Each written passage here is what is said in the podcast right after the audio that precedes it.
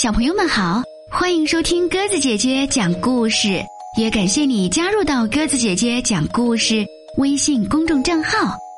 今天我们来讲神农尝百草的故事。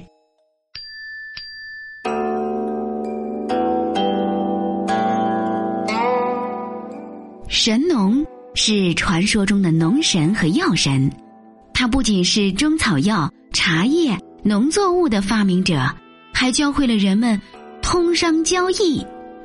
神农尝百草的传说从古到今广为流传。神农刚一降生就会走路、会说话，而且他的肚子整个都是透明的，五脏六腑全都看得一清二楚。周围的人都很惊异，说这孩子长大了。必能成大事。那时人们的生活条件很差，经常由于乱吃东西而得病，寿命也很短。神农从小就立志，一定要将人们从这种痛苦之中解脱出来。转眼间，神农已经长大成人了，他开始实践自己的梦想了，每天都背着竹篓跋山涉水。几乎尝遍了所有的东西，好吃的放在左边的袋子里给人吃，不好吃的就放在右边的袋子里尝试着做药用。有一天，神农在山上采集奇花野草时，看到了一种先前从未见过的草，他摘下几片叶子放在口中，刚嚼了几下，便觉得苦涩难忍。刚想吐掉，转而一想，不咽下去，怎能知道它有什么功效呢？一咬牙，神农把它咽了下去。当口中的苦味尚未散去时，他就感到口干舌麻。又过了一会儿，就觉得头晕目眩。神农放下草药袋，背靠一棵大树，斜躺着休息。一阵风徐徐吹来。神农隐约闻到了一丝清鲜的香气，但不知这清香从何而来。抬头一看，只见背靠的树上有几片叶子随风冉冉落下，这叶子绿油油的。他感到很好奇，伸手拾起一片叶子放入口中慢慢咀嚼，感到味虽苦涩，但有清香甘甜之味。于是便咽了下去，下肚后更觉气味清香，舌底生津，精神振奋，而且口干舌麻渐消，头晕目眩的症状也明显减轻。神农心中甚是惊喜，于是又拾了几片叶子，细细观察，发现其叶形、叶脉、叶缘均与一般树木不同。就又采了些芽叶、花果回去了。神农把这些叶子分给人们，让他们泡水食用。最初谁也不敢，于是神农自己当着人们的面喝了一碗，并告诉人们喝了它可以清心提神。看到神农喝下没事，慢慢的人们也开始饮用起来。这便是现在人们日常生活中常见的。茶。关于神农是怎么发现茶的，还有另外一种说法。当时神农给人治病，不但需要亲自翻山越岭采集百草，而且还要亲自熬煎试服，以鉴别药剂的性能。有一天，神农采集了一大把草药，把它们按已知的性能分成几堆，就在大树下。架起铁锅，烧起了开水。当水烧开时，神农打开锅盖，转身去取草药。突然，他闻到了一股特别浓的香气，很是奇怪。待他取完草药，回到铁锅边时，看见有几片叶子漂浮在水面上，水渐渐变成了黄绿色，并不断散发出清香。神农用碗舀了点汁水。试着喝了一口，虽然味带苦涩，但清香扑鼻。喝后回味香醇甘甜，而且觉得特别精神。神农又反复研究了多次，认为这种叶子有解渴生津、提神醒脑、利尿解毒等作用。神农将长有这种叶子的树定名为茶。神农尝草无数，有时吃下一种草，身体不适或是中毒，虽又吃下其他的草，这些草之间相辅相克，倒也平安无事。这天。神农正在山上采药尝草，突然刮起一阵旋风，身边的药篓被风吹到了一道山沟里。待神农睁开眼睛去抢药篓时，发现药篓旁边有一株从未见过的草。神农仔细的看了看这株草，心想，这肯定又是一种新药材。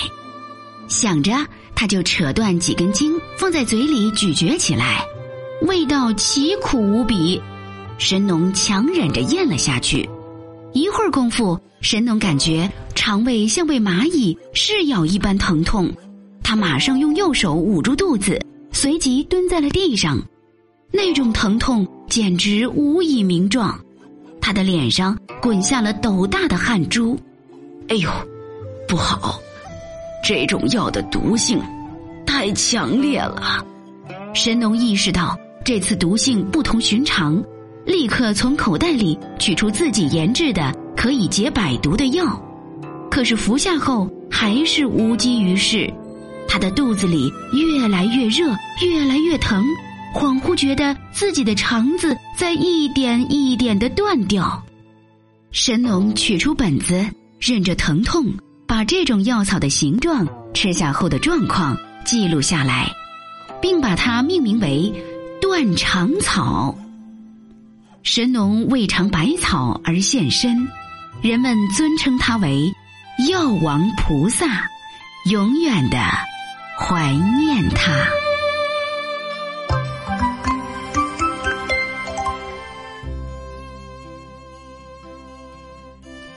好了，小朋友们，故事讲完了，感谢你的收听。如果喜欢鸽子姐姐讲的故事。欢迎你微信搜索添加公众号“鸽子姐姐讲故事”，也可以在故事下方给鸽子姐姐写下留言哦。我们明天再见吧。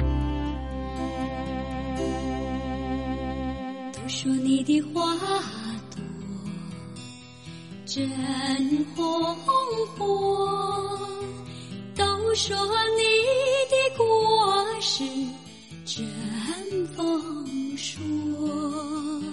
都说你的土地真肥沃，都说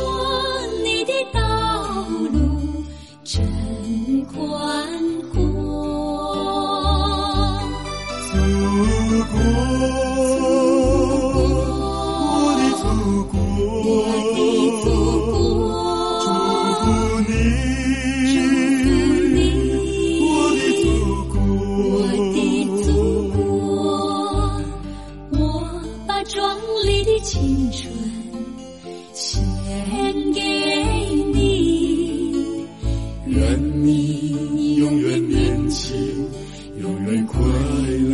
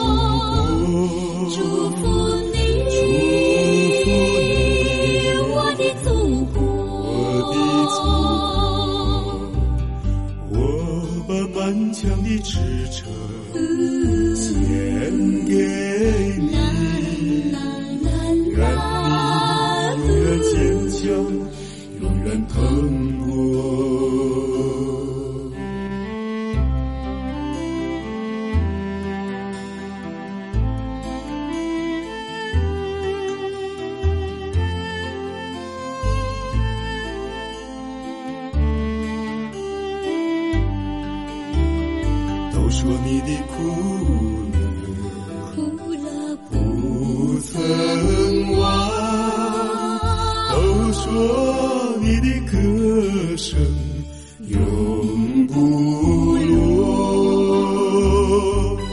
祖国，我的祖